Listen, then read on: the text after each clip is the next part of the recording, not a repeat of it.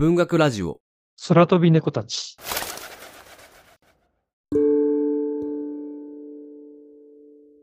波乱と困窮と飲酒に満ちた人生を送った女性作家、ジン・リース。自伝的要素の強い作品たちからは、むき出しの彼女の叫びが聞こえてくる。今回は短編集、あの人たちが本を焼いた日をご紹介します。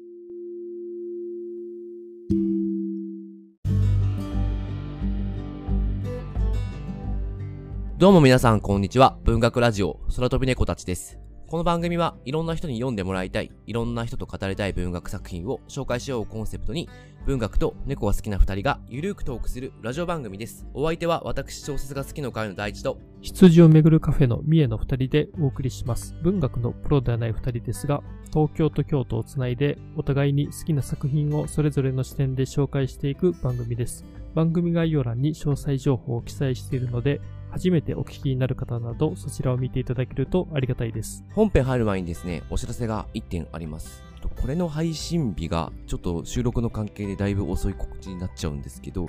えっと、8月の12日配信の K-BOOK ラジオというポッドキャスト、これ K-BOOK 振興会の方がやってらっしゃるポッドキャストなんですけれども、あの、そちらにですね、えっと、我々2人ちょっと出演させていただくことができました。あの、番組概要欄に詳細のリンク貼っとくので、ぜひそちらもお聞きください。結構いろんな話をしたので、リスナーの方は楽しんでいただける内容になったんじゃないかなと思います。うん。なんかすごく、あの、出演できて、なんか楽しかったですね。うんうん。韓国文学のいろんな話ができて、しかも向こうの人にもおすすめの本をね、紹介してもらえたりして。レコメンドもらえてちょっと嬉しかったね。なんか、いつか紹介したいなと、う、うんん、うん。思いますね、うん。我々ゲスト出演っていうのも少ないので、ぜひお聞きいただけるとありがたいです。うん。そうですね。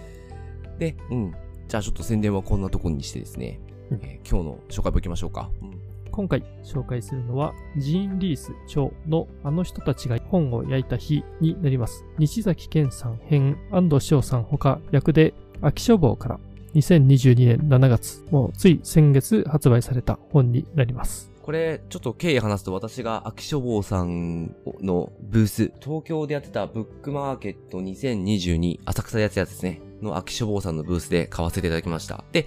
実はこのブックス並んで座るというシリーズなんですけど、ずっと気にはなってまして、まあ第1弾がバージン・ウルフ、第2弾がマンスフィールド、で、第3弾がこのジーン・リーズだったんですけど、気になってたんで読んでみたいなと思ってたんで、あ、ちょうど新刊出てると思って買って、まあ、みーさんと話して紹介しようってことになったんですけれども、うんで、私、ジーン・リース初めて読みんで、うんこんなギスギスした小説書く人いたんだっていうのがちょっと衝撃的な、はい、本ですね。ちょっと自分はなんか今回新しい扉を開いてしまった感じがします。おーおーわかりますね。僕も、もう全く知らない作家で、あの、代表作のサルガッソンの広い海という作品、まあ名前は知ってはいたんですけども、まあどういうものを書いてる作家っていうのはもう全然知らなくて、もう予備知識なしで読んだら、ちょっとね、ちょっとびっくりしましたね。あ、こういう、ね こういう小説もあるんだっていうですね、ちょっと驚きもあるような、なんかそんな短編集でしたね。完全未体験ゾーンでしたね、今回。そうですね。うん本当うん。で、えっと、私も同じくサルガストの広い海というような名前だけ知ってましたが、まあそれが代表作の方ですね。で、えっと、今回のこの人類短編集、あの人たちが本を焼いた日なんですけれども、まあ西崎健さん含めて9人で訳していて、えっと、役の違いも楽しめたりするのかな？ちょっと、それはある感じもしたけど、でも作品ごとのテイストの違いなのか、ちょっとそこは私正直判別はつかなかったです。で、えこれからちょっといろいろ紹介していきますけれども、ま、だいぶですね、悪の強い作家なので、うまく紹介できる自信っていうのが、正直ちょっと、現段階では持てないので、ちょっと収録終わったらどういう形になってるかが、ちょっとドキドキしながら今、収録しております。で、でもですね、このジン・リースという作家さんは、多分、他にこんな作家さんまあいないと思うので、今回紹介することで、あまあ、サルガス島の広い海、有名で読んでる人いるかもしれませんけれども、今回初めて知ったっていう方はぜひ、にはですね、ぜひ、ちょっと少しでも知ってもらえたらいいなと思いますし、まあ、多くの人にちょっと知ってもらいたい作家ではあるなと思います。じゃあ行きましょうか。うん。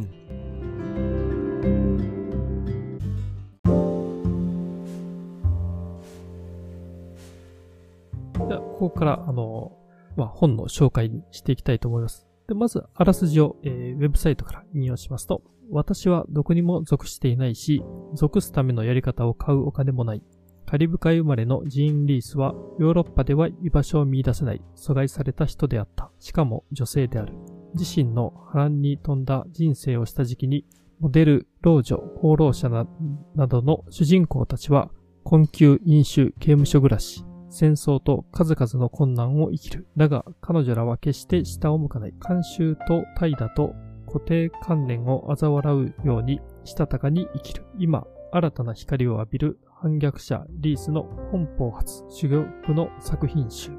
と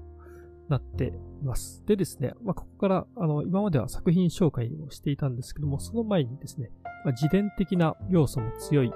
作品ではありますので、うん、まあ、今回、著者であるジン・リースさん、まあ、どういう人なのかっていうところを、ちょっと、あの、語ってから、えー、作品紹介に移っていきたいなと思います。うん、まあ、西崎健さんが、こう、最後、後掛けのような形で寄せてる文章があるので、まあそこからの情報を少しずつ伝えていきたいなと思います。で、正直、最初に読んじゃった方がいいですね。この、もしこの本を読むんだったら、うん、最後にジン・リースのピクニックっていう西崎健さんの文章入ってるんですけど、これを多分読む前に読んでしまった方が、だいぶこの話、短編集理解が深まると思います。ちなみに私は半分ぐらい読んだ時に、これを読みました。あの、あ、そうなんですよ。大体、僕はもう、うん。あ、そうだもう、もう真っ先に。最初から言った？いや、もう真っ先に後書きから読みましたね。うん。なるほど。なんか私大体海外文学の作品は途中まで読んで、ちょっとこれ難解そうだなとか、ちょっと自分の中に落ちてこないなって思った時は、後書きを読むっていうスタイルをよく取るんで、うん、それでやったんですけど、真っ先に読むべきだと思って 後悔しましたね。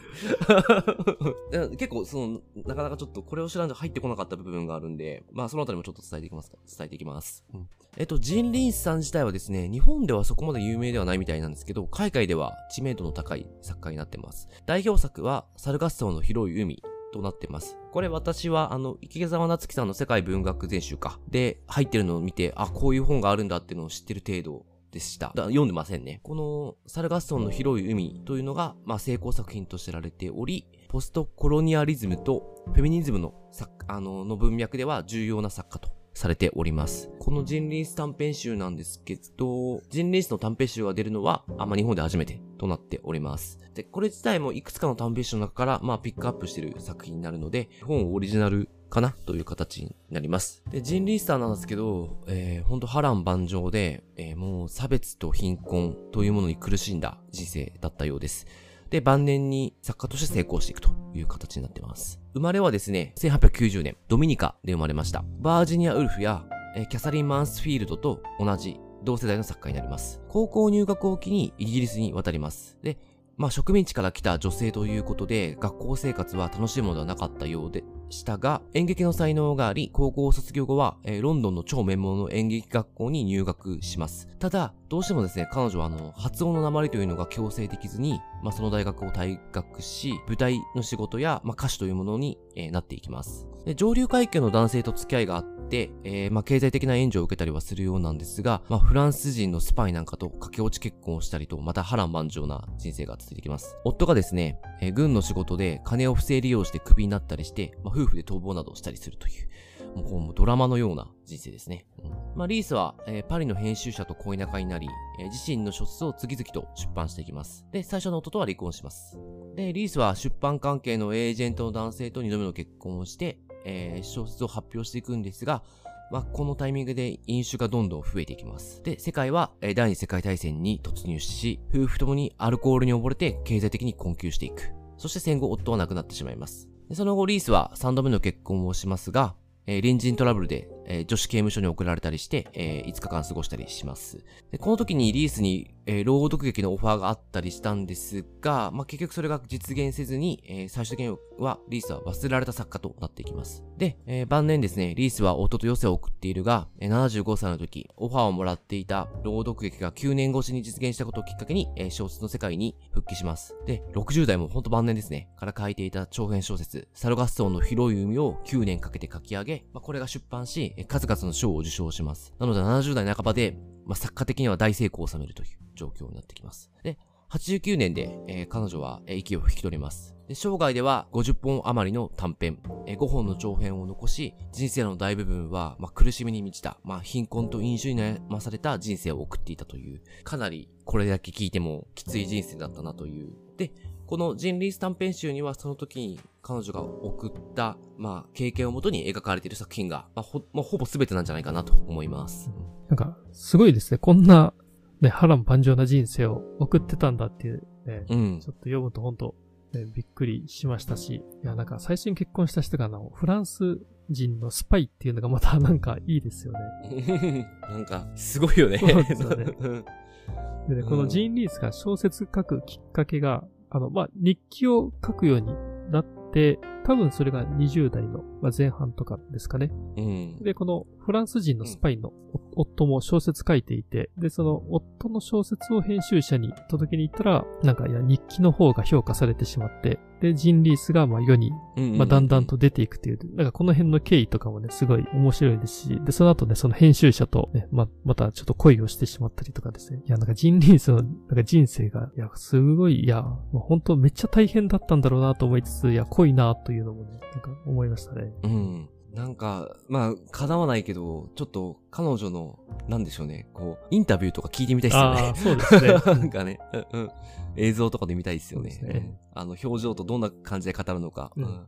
この、なんか西崎さんが書いているね内容も、あれですよね、ジン・リンスの自伝的、あ、自伝というか評伝が出版されていて、ねなんかね、うんリリアン・ピッチー・チーニという人がですね、青い時間ジン・リースの生涯っていう、ジン・リースの評伝を書いていて、うんうん。だからね、その本がね、もうかなりちょっと気になりましたね。ここにはね、語られていないもっと詳しいジン・リースについてね、いろいろ書かれていると思いますんで、なんかやっぱ、あの、前にも紹介しましたけど、あの、星の時のクラリス・リスペクトルみたいな、うん。なんかやっぱりそういう匂いを感じますが、またちょっと違う作家なんで、うん。えーあの、これから作品をちょっと具体的に話していきたいんですが、えっと、やっぱりこの作品の魅力、今回短編集なんで全部紹介できないんで、まずはこの作品の魅力についてちょっと話していきたいと思います。えっと、何度も話してるより、これは自伝的要素の強い小説なので、まあ、この作者リースの境遇というのが色濃く反映されています。で、一読して私は強く感じたのは、えっと、誰も信用しないトゲのようなものがすごくあって、登場人物たちの会話も、なんかすごくギスギスしてて、結構強烈に人を罵る言葉なんか出てきたりとかして、まあほんと面食らったんですよね。で、なんというか、これ人を簡単に信用することができなかった人生っていうのを強く感じますし、そういう空気感っていうのは、この作品の中には、あの、非常に出てるなと思いますね。まあ、居場所がないというか、居心地が悪いというか、そういう感じ、夜べのなさのようなものが全体的に漂っていて、なんていうんですかね、この感覚を持ちながら生きるっていうのはどういう状況なんだろうな、みたいなのをちょっとすと考えてしまって、自分のなんか想像を超えた人生だったんだろうなと、うん。ほんと強く思うような、えー作品でした。うん。そうですよね。なんかあの、思っていた話と違うみたいなですね、あの、ことがよく、うん。うん。あの、書かれたりするんですけども、あの、まあ、それが、えっ、と、いや、こんな人物いないだろうと思うようなですね、なんかすごい口が悪いような人がいたりとか、まあ、でもそれがジン・リースの見てきたもう世界なんだなと思うとですね、結構、まあ、自伝的要素が強いと思うんですけども、本当にもうね、そのジン・リースのやっぱり見ていたのと、なんか同じのをですね、ちょっと見せられているかのような、なんかそんな感覚というのはありましたね。うん。そうですね。うん、で、あとですね、えー話自体が結構短い作品ばっかりで、まあ、今回短編集なんで、まあ、それもあると思うんですけど、展開がやたら早いというか、あっという間に話が展開していて、なんか結構読んでると、いつの間にかとんでもない場所に放り込まれてるような感覚があります。個人的な感覚なんですけど、ちゃんと読んだつもりでもなんか気づいたら状況がわけわかんなくなってることが多くて、これ結構訳すのめっちゃ難しかったんじゃないかなってうん。あの、うん、読んでると思いましたね。うん。そうですよね。まあもちろんね、あの文脈ってあったとは思うんですけども、うん。本当にその、まあ結構ね、スラスラ読めてしまう文章なんで、うんうん。逆に入ってこないというかですね、もなんかう 読めるんですけど、なんかイメージが追いつかないというかですね、うん。そう。なんかよくわからない展開になっていくんですけども、まあ、これもなんか見方によっては、なんかその綺麗に整理されたあのストーリーとかではなくて、なんかそんなよくわからない展開で物事が進んでいくんだっていう、そこに何か、まあ、リアルなものがあるのかもしれないなっていうのは思いましたね。うん。やっぱりどうしても特殊な作家なんだなっていうのは非常に感じました。うん。なんで、まあ、ちょっとそのあたりをこう、どう楽しんでいくかっていうのが結構、この人類スタンページを読む上ではキーになってくるかなと思うので、まあ、正直一回じゃわかんないな、と思いましたね。うん。うん。うん、やっぱ何回か読むと、すごく、なんか、あの、入ってくる作品だろうなと思います。うん。では、ここからですね、ちょっとその作品の中身の紹介をしていきたいなと思います。で、メインで紹介するのは、えー、一作ですね。あいつらにはジャズって呼ばせておけ、えー、という作品をちょっと触れていきたいと思います。まあ、その他ですね、あの、印象に残った作品というのもまた後でちょっと触れていきたいなと思います。で、まず、あいつらにはジャズって呼ばせておけ、え、っていう作品なんですけども、うん、これ、あの、時代背景としては第二次世界大戦後になりまして、え、イギリスのノッティングヒルというところですね。ここに移民の方がすごくもう押し寄せてきて、で、あの、その現地に住む人ですね。ノッティングヒルの人たちは、ちょっと移民というのはもう歓迎はして、決してしていないと。まあ、ちょっとそこに差別であったりですね、そういうのが生まれるんですけども、で主人公はその移民の女性であるという設定ですね。で、え話としては、移民の女性が、えー、住んでいる、まあ、アパートというんですかね、あの部屋があるんですけど、まあ、そこの家主さんからある日突然、えー、下宿代を1ヶ月前払いしろというふうに言われます。まあ、それまでは前払いとかね、そんなことなかったんですけど、急に言われますと。主人公の女性は、あの、お金がないので、あの、まあ、そう言うと、もう家主と、まあ、その奥さんからもう出ていけと言われて、もう仕方なく、まあ、部屋を出ていくことになるんですけども、まあ、その、よく行くカフェがあって、そのカフェで顔見知りの男性ですね、あの、まあ、ミスターシムズという男があのいて、まあ、そこで事情を話して、えその清水がちょっと次に住める部屋っていうのを、まあ、用意してくれて、まあ、なんとか路上生活っていうのは避けることができると。あります。で、女性は新しい部屋に引っ越すんですけども、まあ、それがもう150年前ですね。もうすごい古い建物で、まあそこで、もうほんと空っぽで何もない部屋なんですけど、まあ夜にワイン飲んで、まあ入浴した後は窓の枠にあの肘をついて、まあ庭を眺めるような、まあそんな生活を送っていました。まあ、ところがですね、うん、えー、まあ2、2週間ぐらいかな、あの、住んでいたら、まあ、夜に歌を歌っていると、えー、隣人の夫婦からもう出て行ってほしいというふうに言われます。で、これもあの結構なね、悪口っていうか、もう罵倒されてしまうんですけども、まあそこでちょっと主人公ももうカットして、もうもっと大きな声でね、歌ったりするんですけど、そしたらね、もう警察に、え捕まってしまうというですね、ちょっとそんな展開になります。で、ここで、まあ、警察に捕まった時も、その主人公が以前お金盗まれたことあったんですけども、えー、それをあの言っても全然操作してくれなくて、で、隣人がちょっと歌うるさいって言ったら、自分は逮捕されるっていうですね。なんかそんな、不満とかね、あってぶつけたりするんですけど、まあただ、あの裁判の結果、主人公にあの5ポンドの罰金が課せられてしまいます。で、そこでですね、まあ、以前にその新しい部屋を用意してくれたあの、シムズさんという、あの、まあ、男性に会って、あの、まあ、罰金を立て替えるし、まあ、また会いに来ると言ってね、あの、その、いついつまでに会いに来ると言うんですけども、ただ、その、約束した清水さんが現れず、うん、で、しかも、あの、後になってくるんですけど、あの、罰金の立て替えもされなかったというのがわかります。で、そこでですね、また主人公は、その後も部屋で生活はするんですけども、やっぱりね、その隣人が、その、挑発をしてきたりしてですね、で、そこでやり合ったりするんですね。応酬したりして、付きまとうなっていうね、あの、そんな歌をね、あの、歌ったりして、そうしたらですね、次の日にまた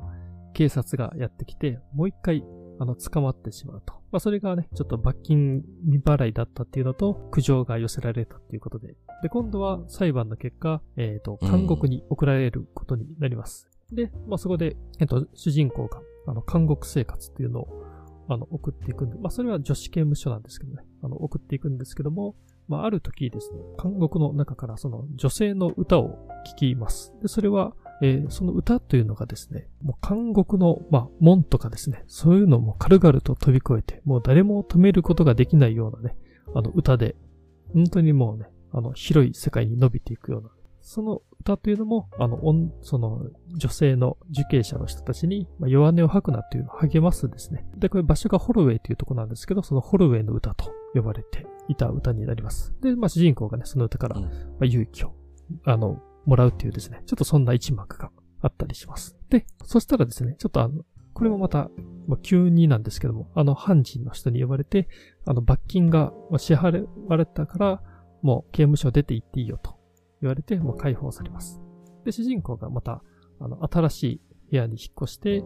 で、えっ、ー、と、婦人服を仕立て直す、まあ、そういうお仕事に就くことができて、で、あの、職場でも、あの、友達ができるんですけども、えー、ある時ですね、その友達の家でパーティーをしていた時、主人公がそのホルウェイの歌を口ずさむんですね。で、それを聞いていた、あの、まあ、ピアノが弾ける男性がいて、その男性が結構周りが言うにはその一流の弾き方ができるっていうですね、まあ、そういう音楽家だったんですけども、まあ、ジャズ風にそのホルウェイの歌をそのパーティーで弾きます。まあ、そしたらですね、あの、その主人公が思ったのは、だから自分が聴いていた歌とは、それはもう別物だと。いや、違う、そういうんじゃないというふうにね、思います。うん、で、えー、まあ、これも後日なんですけど、まあ、その男性が、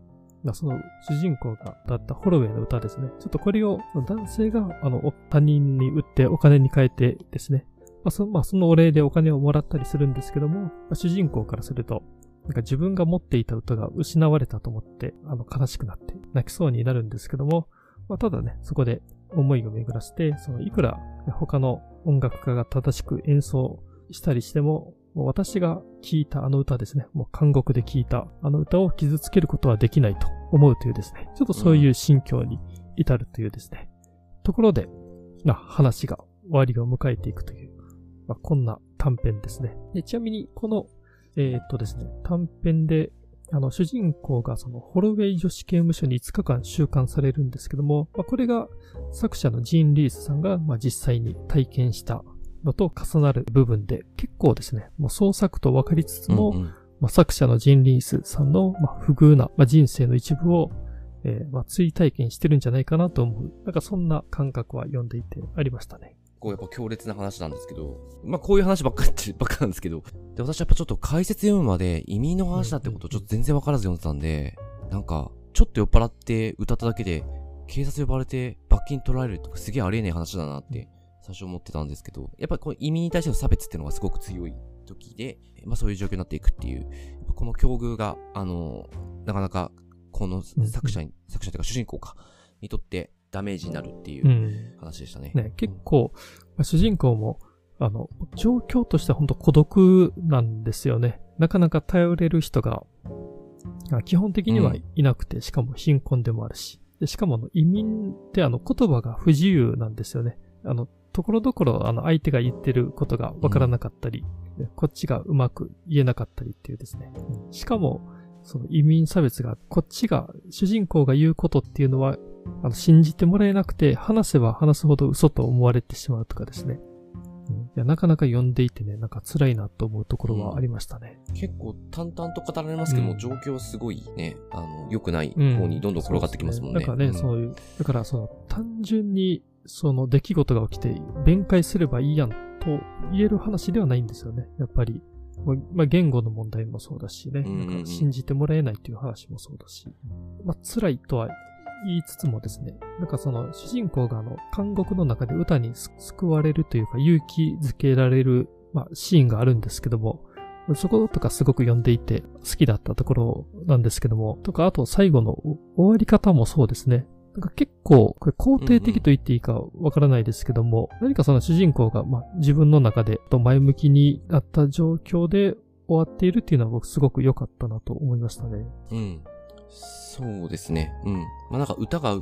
なんでしょう、奪われてしまったような感覚を持つけれども、でも、それは自分がね、知ってる歌じゃないっていうか、私の歌じゃないっていうことで、うん。自分の歌は、自分が韓国で聴いた歌っていうのは、まあ、そのまま残ってるっていううん、感覚で生きてるから、いいですよね。まあで、タイトルがここでかかってくるんですけど、まああいつらにはジャズって呼ばせておけっていう、うん、まあその歌をジャズと呼ばせておけって言うんですけど、なんかこのタイトルがやっぱすごくいいなと思って、まあ、この主人公の女性から見たら、結局、まあ好きにさせておけっていうことだと思うんですけれども、えー、まあ好きにさせてはいるけれども、私だって好きにやるよみたいな、意味合いが多分込められてるような感じをちょっと私は受けて、まあこのラスト、ラストあたりにこのセリフが出て、タイトルの言葉が出てくるんですけど、この作りは結構、ジンリースさんの人生の強さみたいのをすごく感じて、結構惹かれたポイントですね。あとあの、まあ、あいつらにはっていうのがタイトルについてるんですけども、まあそれはジン・リースとは違う境遇にいる人たち、まあそのイギリス人たちだと思うんですけども、現地の。まあそういう人がいくら、まあ、ジャズを、まあ、演奏しようとしても、なんかそれは本物にはなれないっていう。なんかその本物の演奏は自分と同じ境遇の人がやっぱりやって初めてできるとかですね。なんかそういうところも、あの、含まれてるんだろうなって思いましたし。確かにそうですよね。なんかそっちがそっちなら、こっちはこっちで勝手に生きるみたいな。なんかそういうのはね、すごい、なんかね、ちょっと感じましたね。という、ちょっと短編の紹介に留めておきますか。うん。じゃあ、じゃあですね、他に、えー、印象的な、えー、だった、まあ、ちょっと作品を、えー、いくつか、あの、触れたいなと思います。じゃあですね、ちょっと僕の方から、これは表題作のあの人たちが本を焼いた日という作品ですね。うん、10ページほどの短い話で、舞台はドミニカになります。で、えっ、ー、と、話として子供が主人公なんですけども、その友人のお父さんが、まあその黒人のお母さんを、えー、結構ですね、まあ、虐待を、まあ、DV をしているんですけども、まあ、そのお父さんがある日亡くなってしまいます。で、その後ですね、そのお母さんが、その、まあ、書斎、その家の書斎にあった本ですね。まあ、これを、まあ、売るか焼くかして本をね、なくそうとしていこうというですね、ちょっとそういう状況にな、がもうね、突然訪れて、で、主人公とその友達の、まあ、子供二人ですね。子供二人が、まあ、それぞれ本を一冊ずつ抱えて、えー、まあ、逃げるというですね。そんな話ですね。でちなみに、一冊ずつ持っていった本っていうのが、えっ、ー、と、まあ、少年キム、まあ、キプリングの小説と、えー、モーパッサンの死のごとく強しというですね、まあ、その、ちょっと一冊ずつだったんですけども、結構この話がですね、まあ、ちょっとそのお母さんにちょっとサイコパスなところっていうんですかね、ちょっとね、怖い話やなと思って、うん、なんかね、ちょっと読んで、もうこれが一番最初にね、収録されてるんですけども、もういきなり結構パンチがあるなと思いましたね。うん、そうですね。これね、本を持って逃げてきて、その本を確認するところを結構ね、うん、ちょっと私もラストのところちょっと結構面白くて、タイトルから持った印象と結構、うん、もう最初から結構違ったんで、この話なんだってちょっと思って、うん、びっくりしたのを覚えてますね。ですね。で、この作品、まあ、ドミニカ舞台であの、やっぱりジーン・リンスの、うん、もう本当昔の記憶ですね。なんかそこと結びついてるところが、これもあるみたいなんですけども、うん、まあ、ただイギリス舞台のね、話とかに比べると、ちょっと異国情緒感があるというかですね、あの、まあ、他の作品とかに比べると、やや、ちょっと小説らしいなっていうのは感じましたね。ああ、確かに。うん。ちょっともう一つ僕の方から、金色草にてというですね、短編なんですけども、えー、これもですね、あの、非常に短くてあの、数ページというぐらいなんですけども、あの、まあ、結構、あの、好きな作品でした。えー、なんて言うんですかね。まあ、その、金色草というですね、結構そのお金持ちが住むようなところでの、まあ、話にはなるんですけども、まあ、話の終盤の方でですね、そういう金色草にいると人生薄っぺらいっていう風なことがちょっと述べられてはいるんですけども、ただですね、その後の展開で、そこに住む、あの、旦那とか夫人ですね、その旦那さんが、その、えー、もともと、あの、ガラス瓶を、まあ、作るところ、まあ、周りでガラス瓶が作るところで、あの、生まれ育っていて、でその、えー、瓶をもう何時間でも見ていられるというようなですね、そんな話があったり、で、夫人がですね、あの、夫人はもうビリヤード室にいるときに、蓄音機をかけているこの旦那さんの姿を見て、不思議な気持ちをしていた、持ったりですね。なんかそういうあの、住んでいる人たちの、そんな、あの、ちょっと印象に残るような、まあ、エピソードといいますか、そういうシーンが描かれていてですね、決してその、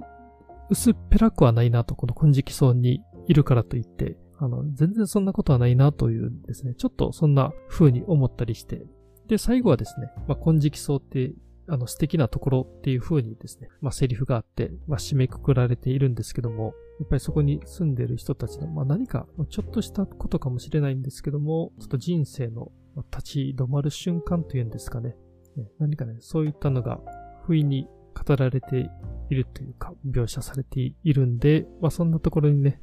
突然パって、あの、ま、出くわすっていう、なんかその体験がね、すごく、あの、個人的には良かったなと思って、まあ、好きな作品の一つですね。俺もとか、これ、すごいなんか印象に残ったけど、今、パッとどんな話かが結構出てこなくなっちゃってるな。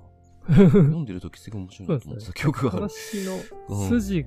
筋がね、そうなんですよ。筋みたいなのがないのか。そうなんですね。まあなんか、そうそういう話多いんだけどそうなんですよ。話がいつの間にかうん始まっててっていう。そうですね。だから今ちょっとペラペラ読み返してくると、あ、こういう話だったっていうのはわかるけど、確かに。うん。まあちょっとそんな感じです。あれですね。うん。じゃあちょっと私の方のいきますか。私はですね、ちょっと比較的、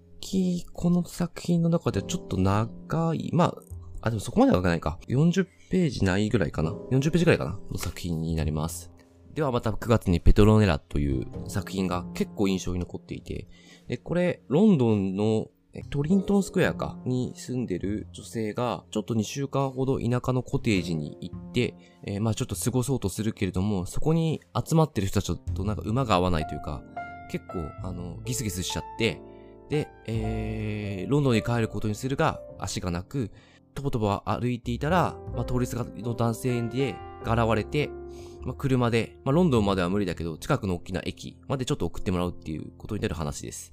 で、その、あの、送ってくれる男性からすると荷物を取りに帰りに、そのコテージに戻ると、そこにいる連中の会話を聞くと、なんて嫌なやつ、奴らなんだみたいなこととか言ったりして、まあ、やっぱりその、こう嫌な奴らと一緒に過ごしたんだなってのがわかるんですけれども、で、なんやかんやってそのロンドンに帰るんですけれども、えっ、と、これタクシー待ちしてる時に若い男性とちょっとタクシー、えー譲り合う関係で、まあ、何やかんや結構一緒に乗ってしまって、まあ、その流れでちょっとお腹が空いてるからってことで一緒に食事をします。で、まあ、結局その人とも、あの、何もなく別れるんですけど、なんか前編にこの漂ってるのが、こう夜べのなさみたいなのが結構漂っていて、読んでいて、この落ち着かない感じっていうのも、なんとなくもうずっと印象に残る作品で、結構振り返った時にこの作品は結構私の中で印象に残ったなと思った作品です。いや、なんかこれも、なんか出会う人、出会う人との、あの、隔たりっていうのは結構大きいなと思いましたね。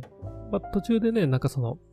タクシーで一緒に帰る男性とか、あの、いい人はね、中に、あの、いたと思うんですけども、なんかね、特に最初の方かな、なんかその、うん。コテージで出会った人とか、あの、まあ、ジュリアンっていう、なんかね、人とか、めっちゃ、もう、なんかね、もう正面切って悪口を言ってきたり、悪口っていうかね、もう存在否定みたいなことをうんうんうんうん。なんか言ってきたりして、うん。こういうのはもうもしかすると、うんまあちょっと、まあ、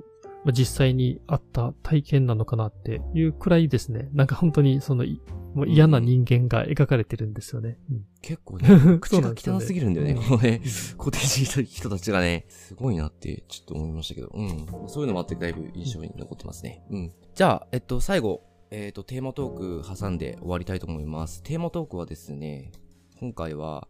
まあちょっとこのジン・リースさんが結構自分の人生で経験した負の部分っていうのをありのままに書いてるなと思うので、まあこういうことができるか、まあ、自分の負の部分をありのままに書けるかというところにちょっとで話してみたいと思うんですけれども、でもこのジン・リースさんからすると多分自分の人生って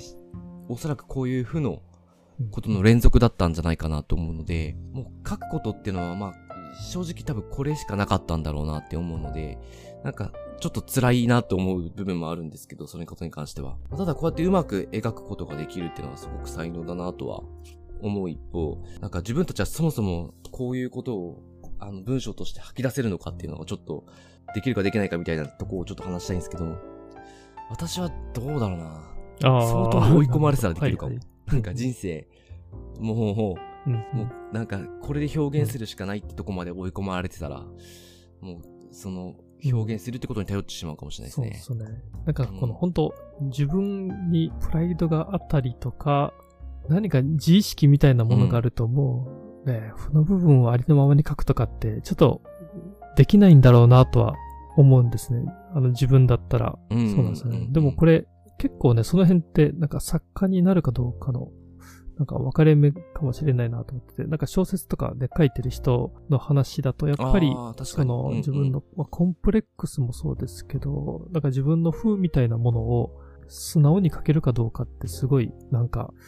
大きいみたいなことをです。ね、うん。やっぱり聞きますし、うん、やっぱりね、格好つけてしまったり、隠そうとしてしまったり、ね、なんかいいように持っていこうとしたり、なんかしがちなんですけど、そうなんですよ。それはあるよね、絶対。うん。それはその辺な。の、たまにそういう本に、あ、出会うのね ちょっと格好つけたぞ、これ、みたいな。で僕のイメージだと村上春樹さんはもう素直にありのままに書けるタイプだなとはちょっと思っていてですね。まあその書き方はですね、いやもちろん、うんうんあの人によっていろんな意見あるかもしれないんですけども、なんかあの包み隠さず書こう、書く人なのかなとは思うところはあってですね。だからその辺でうん。も書け、本当に多分作家になってる人はその辺書いてると思うんですけども、その辺でも違いって一体何だろうなと思いますね。なんか作家だから書くのか、それともうんなんか人としてやっぱりそういうのが出せる出せないっていうのがあったりするのか。これなんかちょっと自分がす作家じゃなくて、うんなんか人に話とかするときも、やっぱそういうなんかありのままのものを出すって多分あのできなくてですね。ああ、確かにね、うん。難しいところですね。これが例えばやっぱ小説になるとやっぱり、どうしても詳細なうんうん情報になってくるんで、あの、あれのままに書くと、本当あれのままになっちゃうけど、例えばこれが音楽にああ、なるほど。の表現するとか、うんだったらまた全然違いますもんね。うん。まあ、歌詞とかが入ってくるとあれかもしれないけど、曲にするってだけだったら、ううんんうんあとは絵とか、絵画にするとか、っていうし、あの、方法、表現方法に頼るんだったら、あれのままってなってもなんか、ちょっとこう、見えてこない部分っていうのが出てくるかもしれないけど、小説だともうこの実体験ベースのこの表現になると、ね、だいぶさらけ出してる感があるから、ね。うん。ああ確かにね。なんか自分ができるかって言われるとやっぱり、うんそうですね。考えちゃう。いや、確かにね。でもこういうのを書け、書ける人っていうのは、なんか小説をまあ世に出すから書ために書けているのか、それとも、まあ生きるために、もう書くしかないっていうね、感じで、うんうんうんうんうん。まあこれもでも分かれてるのかもしれないですね。なんか、一概には言えなさそうな気が、なんかしてきましたね。うん。でもやっぱもう、わかんないけど、ちょっとその、詳しくこのジン・リーさんの人生、今回、解説読むぐらいしか知らないんであれなんだけど、あーまあ、飲酒しながら解説としたら、やっぱりもうそれは、この人の中で書くっていう欲求が相当強かったんだろうなとは思いますね。だから、やっぱさらけ出したいっていうか、残したいなのかわかんないけどまあ、反逆したいなのかわかんないけれども、なんか強い欲求が彼女の中にあって、それがまあ小説っていう形にこう、消化していったんだあと思うので。なるほどね。ああと、ちょっと思ったのが、もしかすると、まあ、これはジン・リースさんかわかんないですけど、あの、作家の人って、あの、結構、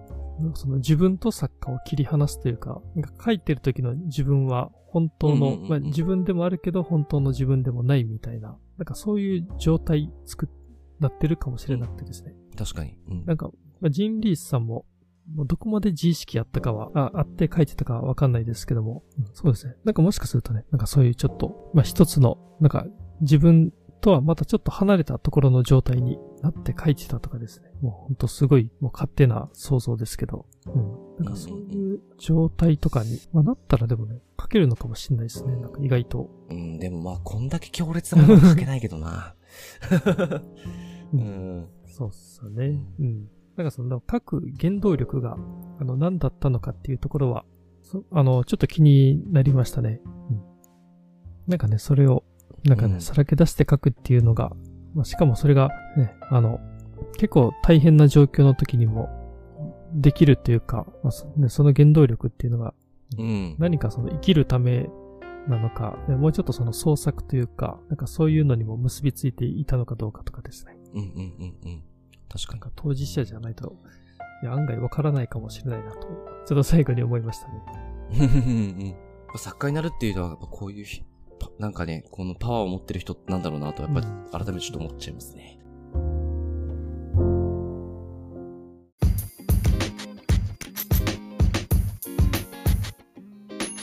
じゃあ、えっと、感想と、えー、どんな人に読んでもらいたいか、最後、ちょっとお伝えして終わりたいと思います。で、私の方から、今まで読んだことのないタイプの作家だったので、まあちょっと今回いろいろ話しましたけど、うまく紹介できてるか、正直あんま自信がないなと思ってます。で、やっぱりこれ何度か読まないと落ちてこないなって感じがしますね。今回ちゃんと紹介した、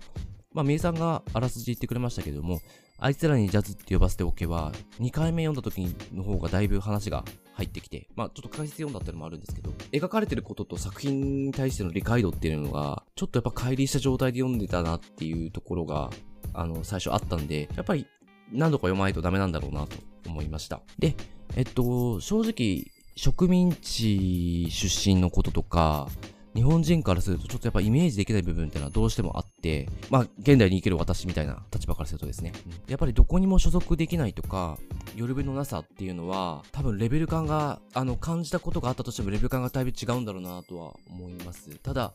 まあ、日本でも強烈にそれを感じてる人っていうのは多分いると思うので、まあ、そういう人はもし読んでみたらかなりマッチするんじゃないかなと思います。で、この本からはですね、誰も信用してないとか、まあ、信用されてないみたいな独特のなんていうか寂しさのようなものを感じました。で、結局そこから生まれる強さのようなものも感じたので、あんまり自分は今まで触れたことのないものだったので、今回はちょっと貴重な機会だなと思いました。なので、自分みたいにですね、そういうことに触れたことがないって人は、ぜひ、この本を読んでみて感じてみるのはありなんじゃないかなと思います。そうですね。えっ、ー、と、僕も本当にあの、読んでいくのが、あの、難しくてですね、あの、書かれている文章自体は、まあ、平易なんで、まあ、スラスラと読むのはできるんですけど、ただ、何の話をしているのかっていうのが、もうわからないことが多くて、まあ、なかなか頭に入ってきにくかった、まあ、小説ではありました。まあ、ただ、まあ、見方によってはそのわからなさみたいなところが、このジーン・リースさんの疎外感っていうのを表しているんじゃないかなと思いましたし、あの、何度も読んだりですね、まあ、じっくり読んだりすると、あの、話が、あの、ちょっと分かってくるところがあってですね。まあそうなるとやっぱ結構面白いなとはなりました。やはりこのジン・リーズさんの、まあ、見てきた世界っていうのを、まあ、追体験するような、まあ、読書ができた、えー、というのではすごく、まあ、貴重な、あこれもなんか小説だったのかなと思いました。まあ、おそらくすごくアウトローな作家さんだと思うんですけども、あの、一人の人が、あの、まあ、見た世界っていうのが、あの、まあ、知れるという点では、あの、まあ、貴重かなと思いますので、もう興味持たれた人はですね、ちょっとどんなものか、あの、読んでみてほしいなと思いました。うん。ありがとうございます。じゃあ、ちょっと次回よくして終わりたいと思います。えー、次回はですね、えー、また久しぶりに、えー、日本の作家をご紹介します。えー、小川聡さんの地図と拳という作品になります。結構骨太そうな作品なのでお楽しみにしていただければなと思います。番組の最後になりますが、えメルマガ会員を募集しております。無料版、有料版とありまして、無料版はですね、毎回ちょっと収録が長すぎる部分を、えカットした音源を届けております。え有料版は我々の日記のような、え編集後期をお届けしておりまして、まあ、こちらはちょっと我々をあのサポートしたい方に向けて、えー、書いておりますので、えー、ぜひよろしかったらそちらもご確認ください。詳しいことは番組概要欄に記載しております。で、えー、番組の感想やリクエスト、またこのラジオを聞いて紹介された本を読みました、読み返しましたなどございましたら、ハッシュタグ空飛び猫たちをつけて教えていただけると大変嬉しいです。え Twitter やインスタの DM やえ投稿なのでお待ちしております。メッセージフォームも番組情報欄に載せておりますので、そちらから直接いただいても大丈夫です。積極的に拡散共有してあげると助かります。ではまた来週。ありがとうございました。